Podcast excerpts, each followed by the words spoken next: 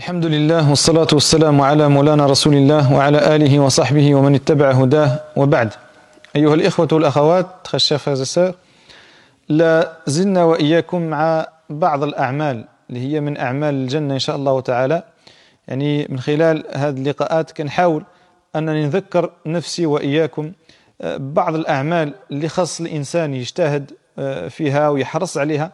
خاصة خلال هذا هذا الشهر المبارك ويداوم عليها بعد رمضان وهي من الأعمال اللي علمنا النبي عليه الصلاة والسلام وخبرنا في الأحاديث الصحيحة اللي صحت عليه صلى الله عليه وسلم بأنها أي هذه الأعمال تدخل صاحبها الجنة Donc nous en sommes encore, très chers frères et sœurs, avec ces actes d'adoration qu'on essaye de, de, de, se rappeler les uns aux autres et des actes d'adoration que nous a euh, appris le prophète alayhi salatu wassalam et qu'il a euh, cité euh, comme étant euh, des actes qui mènent euh, au paradis.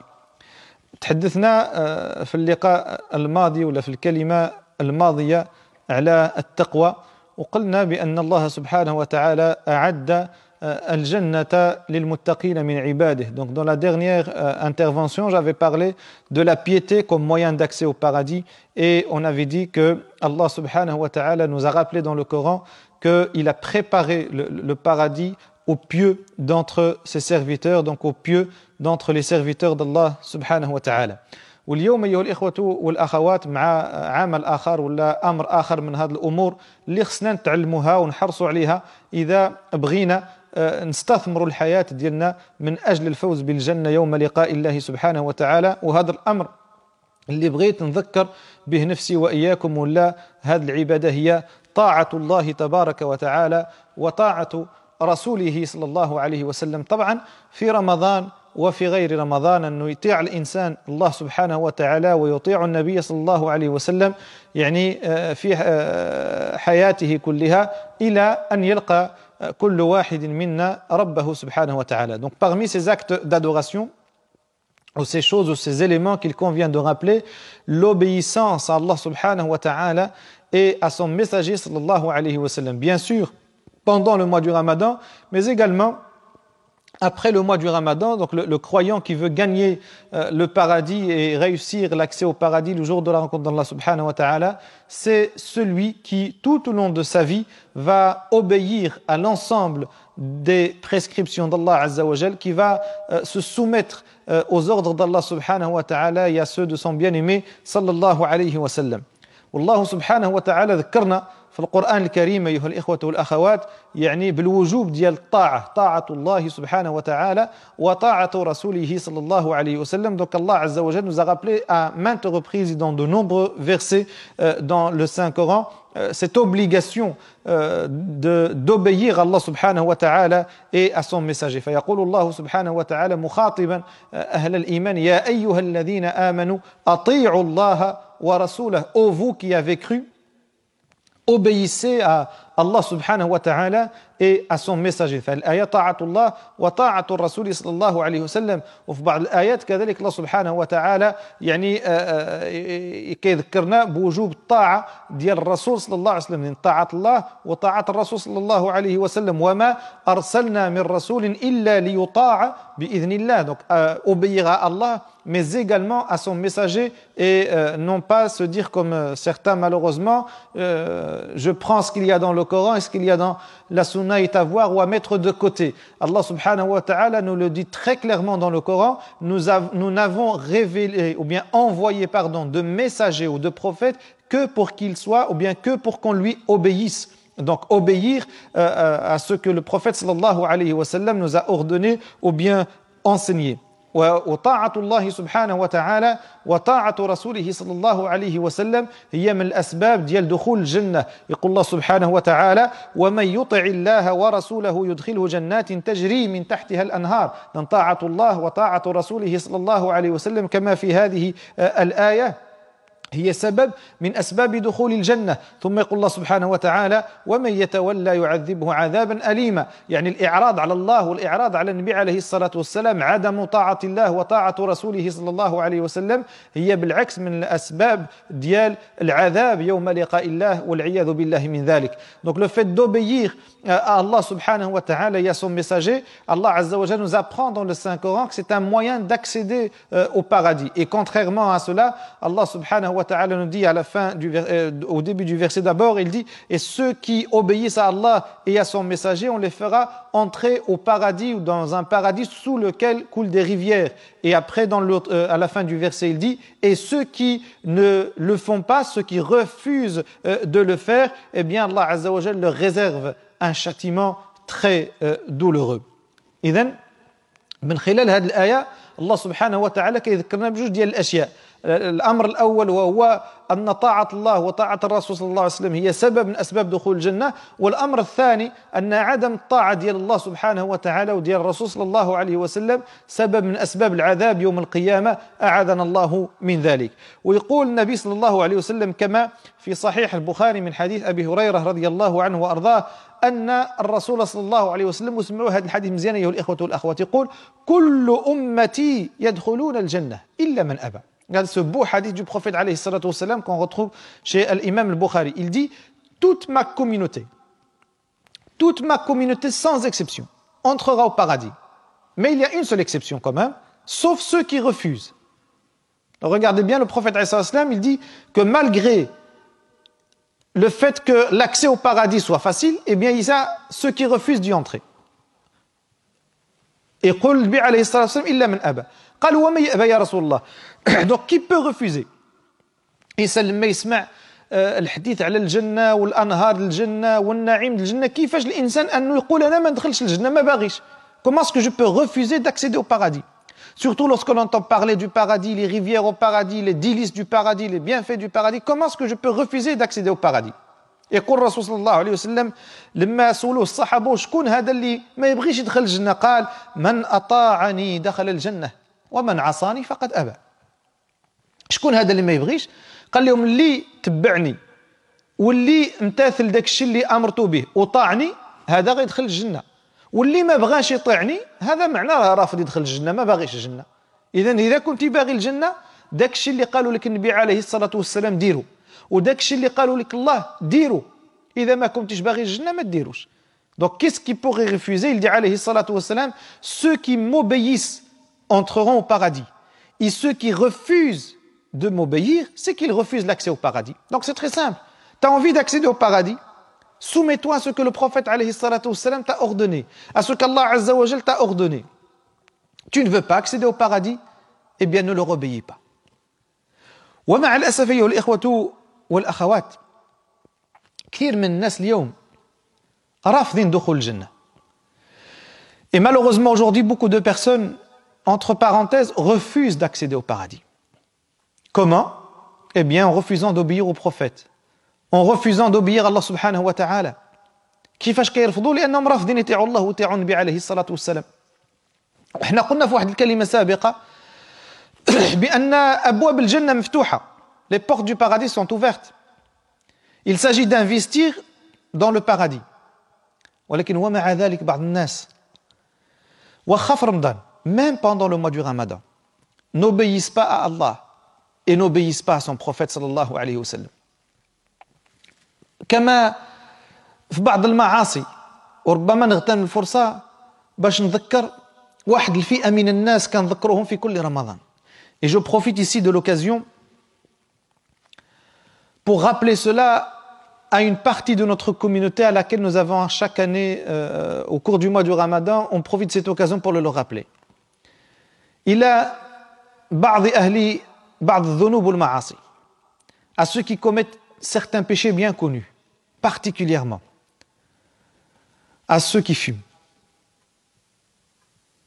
aux amoureux du tabac comme on les appelle. ومن أهل الذنوب والمعاصي اللي نخصهم بهذه النصيحة المدخنون والمدخنات. قلوا أيها الأخ المدخن ولا الأخت المدخنة الصائم والصائمة اللي باغي يدخل الجنة. وانت عارف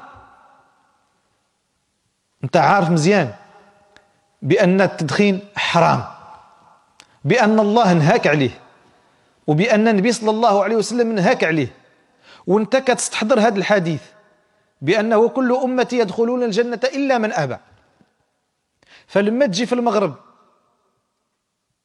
وتخرج ذاك القرو باش تكميه ننصحك تذكر هذا الحديث. وتعرف بأن لما تجي تعمل ذاك القرو في الفم ديالك؟ راك كتقول للنبي عليه الصلاة والسلام أنا ما باغيش ندخل معك الجنه علاش؟ لانك كتقول له أنا ما باغيش نتبعك. أنا ما باغيش نطيعك. ما نطيعك لا أنت لا الله. أنا باغي نعصيكم بهذا القرو. وبالمناسبة ما غنطولش الحديث على التدخين. وفي السنة الماضية في رمضان كنت عملت واحد السلسلة خاصة بالمدخنين اللي بغى يرجع لها راه موجودة في الصفحة آه، ديال الفيسبوك آه، يعني على الفيسبوك ديال مسجد الفتح يرجع ليها. راه تماك واحد ثلاثة ولا أربعة الحلقات فيها نصائح للمدخنين. Je ne vais pas m'attarder sur la cigarette ou le tabac ou avec les fumeurs, Euh, et pour ceux euh, qui sont intéressés ou se sentent concernés, eh bien vous avez une série de trois ou quatre interventions sur la page Facebook de la mosquée Al-Fath que j'avais faite l'année précédente. Mais ici, je me contente simplement de vous dire ceci. À l'heure del Maghreb, lorsque vous prenez votre cigarette, en sachant que vous avez désobéi à Allah et son messager, ayez à l'esprit ce hadith dans lequel le prophète vous dit tout le monde entrera au paradis sauf ceux qui refusent et qui nous dit que ceux qui refusent ce sont ceux qui me désobéissent. Eh bien, lorsque tu prends ta cigarette, que tu t'apprêtes à la mettre en bouche, dis-toi que tu es en train de dire ceci au prophète moi, je fais partie de ceux qui ne veulent pas entrer au paradis. Et le fait de vous dire cela, normalement, c'est assez lourd et assez grave de sens que pour vous pousser à écraser votre cigarette et à revenir vers Allah subhanahu wa ta'ala. Si vous êtes vraiment de ceux qui obéissent à Allah et son messager dans tout, parce que c'est de ça qu'il s'agit lorsqu'on dit obéir à Allah et son messager, c'est dans tout pour pouvoir accéder au paradis. إذا لما كنقولوا طاعة الله والرسول في جميع الأمور ديال الحياة ديالنا في جميع الشؤون ديالنا ماشي في بعض الأشياء نقولوا هذه قالها الله وقالها النبي في بعض الأشياء نقولوا لا بعض الناس اليوم كاين بعض الأمور كيديروها تقول له قال الله قال رسول يقول لك إيه ولكن كاين بعض الأمور إذا جات مع الهوى ديالو ومع الأسف النفس ديالو غلباتو واخا تقول له راه قال الله وقال الرسول صلى الله عليه وسلم يقول لك إيه ولكن. ديك الساعة يبدا يدخل ذاك الأمور ذاك القناعات ديالو بدل ما يتغلب على النفس ديالو ويقهر النفس ديالو ويخضعها لله سبحانه وتعالى وللنبي عليه الصلاة والسلام كيخلي النفس ديالو هي تقهره هي تغلبه وهي تخضعه للهوى ديالها. والعكس أن المؤمن خصو يخضع لله سبحانه وتعالى وما يخضع حتى لشي حاجة. والرسول صلى الله عليه وسلم كيف قلت؟ يعني في هذا الحديث كي يبين لها القضية واضحة. اذا بغينا الجنة نطيعوا الله والرسول ما بغيناش الجنة نعصيوه. الإنسان يختار. والله سبحانه وتعالى في القرآن الكريم كيبين لنا الأجر والثواب ديال الطاعه طاعة الله والرسول صلى الله عليه وسلم. Allah Azza wa dans le Saint-Coran, il nous apprend le mérite de l'obéissance à Allah et son message. Il dit Allah subhanahu wa ta'ala ومن يطع الله والرسول فأولئك الذين مع فأولئك مع الذين أنعم الله عليهم من النبيين والصديقين والشهداء والصالحين وحسن أولئك رفيقا شوف الأجر يقول لك ومن يطع الله يعني اللي يطع الله سبحانه وتعالى والرسول هادو فين هما يوم القيامة مع الذين أنعم الله عليهم شكون هما هادو النبيون والصديقون والشهداء والصالحون تكون معهم يوم القيامة لأنك كطيع الله وكطيع الرسول donc Allah Azza wa nous apprend le mérite dans le Coran des personnes qui obéissent à Allah et son messager leur mérite c'est quoi il dit subhanahu wa ta'ala ceux qui obéissent à Allah et son messager seront dans l'au-delà avec ceux qu'Allah Azza wa a comblés de ses bienfaits que sont les prophètes les, euh, les, les martyrs les, et les pieux d'entre les serviteurs d'Allah subhanahu wa ta'ala. وباش نبينوا واحد النموذج نقدموا واحد النموذج alors ici un modèle d'obéissance à الله son messager. واحد النموذج ديال الطاعة.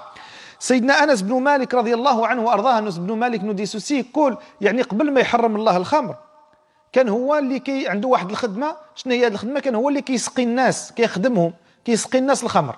Anas ibn Malik, avant que l'alcool ne soit rendu illicite pour le croyant par Allah subhanahu wa ta'ala, c'était lui qui servait l'alcool aux gens. C'était un peu son job, si vous voulez. ولكن أنس بن مالك الشاهد عندنا هو أن الله سبحانه وتعالى لما حرم الخمر lorsque Allah Azza wa Jal a rendu l'alcool illicite جاء عنده طلح جاء عنده أبو طلحة أبو طلحة est venu le voir قال له يا أنس قال له راه الله حرم الخمر هرقها قال له دابا خصك تمشي تهرقها يقول فخرج ديك الساعة وهرقتها venu voir Anas et lui dit écoute Allah Azza wa Jalla à partir de maintenant a décrété que l'alcool était illicite va la verser va la jeter il dit je suis sorti tout de suite et j'ai été la jeter شوفوا هذا هو النموذج اللي بغينا نقتدي بهم الصحابه رضوان الله عليهم يعني لما قالوا له راه حرام ما قالش هو تسنى حتى نسالي بعد داكشي اللي عندي. راه دابا يعني كاينة كاينة نشربها ولا نوزعها ولا نفرقها على عباد الله باش ما تضيعش وديك الساعة نتوب. لا ديك الساعة قال له حرام مشى هرقها. انتهى الأمر. Donc أنس lorsqu'on lui dit maintenant l'alcool est devenu حرام tout de suite il a pas dit je vais d'abord boire ce qui me reste ou bien distribuer ce qui me reste ou partager ce qui me reste. Non tout de suite il est sorti il a été jeté ce qu'il avait ce qui lui restait et ça y est ça s'arrête là. كذلك الإنسان المؤمن اللي كيطيع الله والرسول. يعني أنت كتكمي ولا كتشرب الخمر ولا كدير شي حاجة اللي ماشي مزيانة مجرد ما كتسمع أن هذه الحاجة ماشي مزيانة حرام ديك الساعة وقف. ماشي عاد نشوف ونكمل داك الشيء اللي عندي ولا لا. والله سبحانه وتعالى كيقول في القرآن الكريم وما كان لمؤمن ولا مؤمنة إذا قضى الله ورسوله أمرا تكون لهم الخيرة من أمرهم ومن يعص الله ورسوله فقد ضل ضلالا مبينا. إذن المؤمن الحقيقي هو اللي الإنسان لما كيقولوا له هذه حلال حلال حرام يوقف ديك الساعة. حلال يكمل يديرها حرام يوقف ديك الساعة. ماشي عاد نشوف. لأنك أنت عاد غتشوف. ولكن الموت ما غتسناكش ممكن تجيك في أي لحظة وتاخذك وأنت على ذاك المصيبة ولا أنت على ذاك المعصية اللي كديرها. Donc le croyant il doit faire comme أنس رضي الله عنه. Lorsqu'on te dit que quelque chose est حرام c'est tout de suite. C'est pas attends j'ai encore euh, quelques cigarettes dans mon paquet inchallah je vais terminer juste ce paquet et j'arrête. Je termine juste ce paquet, je me repens. Toi, tu veux attendre de terminer le paquet, mais la mort ne va pas attendre que tu termines ton paquet. Il en est de même pour les autres péchés. On ne parle pas que de la cigarette, même si j'ai cité la cigarette ou le tabac en exemple. Lorsque tu fais un péché quelconque, par exemple, que tu ne savais pas que c'était haram, et que par après tu apprends que c'est haram, tu dois arrêter tout de suite. Et non pas reporter le repentir au lendemain. Et d'ailleurs, c'est ce que nous dit Allah subhanahu wa ta'ala dans le Coran. Il dit, le croyant sincère, c'est celui qui, lorsqu'on lui dit qu'Allah et son messager ont décrété telle chose, eh bien, il s'exécute tout de suite. Et il ne se dit pas je vais voir, c'est-à-dire il ne se laisse pas à lui-même euh, cette possibilité de choisir d'obéir ou non. Il s'exécute, il exécute les ordres d'Allah subhanahu wa ta'ala et de son bien-aimé sallallahu alayhi euh, wa sallam. وكنموذج آخر il y a un autre euh, modèle في يوم من الأيام الرسول صلى الله عليه وسلم كان فوق المنبر Un jour, le prophète alayhi salatu wassalam, euh, était sur le minbar, c'était un vendredi où j'ai Sayyidina euh, Ibn Mas'ud radiyallahu anhu arda. Donc Ibn Mas'ud radiyallahu anhu arda ماجي وهو ماجي في الطريق دونك il vient il s'approche de la mosquée قرب الجامع قرب يدخل سمع النبي عليه الصلاة والسلام قال اجلسوا فجلس يعني يلا سمع الرسول فوق المنبر قال جلسوا اجلس ديك الساعة في باب المسجد وما قالش هو تسنى حتى ندخل داخل ونشوف شي بلاصة ونجلس. لا بالنسبة لي لو ما دام الرسول صلى الله عليه وسلم قال جلسوا اجلس. هذاك أمر النبي عليه الصلاة والسلام تثلو ديك الساعة. ما قالش هو خليني حتى ندخل لداخل مع أنه ما دارش شي حاجة زعما ما كان ماشي للجامع ويحضر الخطبة وما ماشي شي زعما يكمي ولا يسرق ولا يشرب الخمر ولا يمشي لشي مكان محرم. لا هذا ماشي للجامع. ومع ذلك لما قال له الرسول صلى الله عليه وسلم جلس اجلس. امتثل ديك الساعة. Ibn Mas'ud, il arrive à la mosquée, le prophète il est sur le mimbar, et à un certain moment, il arrive à la porte de la mosquée, il entend que le prophète dit Asseyez-vous. Tout de suite, il va s'asseoir. Il ne dit pas Je vais d'abord entrer à la mosquée, me trouver une petite place, et puis je vais m'asseoir. Non, tout de suite, il s'est assis. Pourquoi? Parce que pour lui, c'est un ordre du prophète. Il a dit de s'asseoir, je m'assois.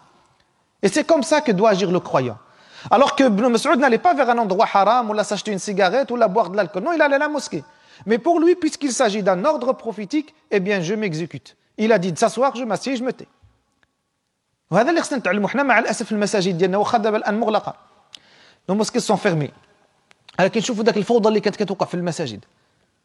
le désordre dans les mosquées خاصة يوم الجمعة surtout le vendredi الإمام يعيا يقول مئة ألف مرة. قربوا. الجامع خاوي والناس جالسة في الباب. الناس جالسه في الكولوار. الناس كتهضر يعيا ما يقول. L'imam a beau rappeler de se, de se rapprocher. Parfois la mosquée est vide les gens remplissent les portes les couloirs. جميع المساجد تقريبا malheureusement dans toutes les mosquées وهذه ربما فرصة باش إحنا متشوقين للمساجد. Tellement hâte de retrouver les mosquées. ولكن ربما بداك السبب داك التصرفات ديالنا داخل المساجد اللي ربي حرمنا منها. باش نعاودوا نراجعوا نفوسنا. ونربيو نفوسنا. باش لما نرجعوا للجماع نرجعوا بواحد الطريقة أخرى. نرجعوا بأخلاق حسنة. نرجعوا نعظموا بيوت الله سبحانه وتعالى. ونعطيو ليه هذاك المكان اللي كتستحق. وهذه فرصة يا إخوة لأن علاش ربي حرمنا من هذه النعمة ديال المساجد؟ غير هيدا وصافي. راه تماك أسباب. وربما من من بين هذه الأسباب ذاك الأخلاق ديالنا السيئة داخل بيوت الله. باش نعاودوا نربيو نفوسنا. ونرجعوا لبيوت الله سبحانه وتعالى بواحد الأخلاق اللي تجعلنا أننا نستحق نكونوا ضيوف عند الله سبحانه وتعالى. Mais regardez malheureusement, contrairement à cet exemple que je viens de citer, nos comportements dans les mosquées lorsqu'elles étaient encore ouvertes. Particulièrement le vendredi. Le prophète ici, il a dit une seule fois de s'asseoir, il s'est assis.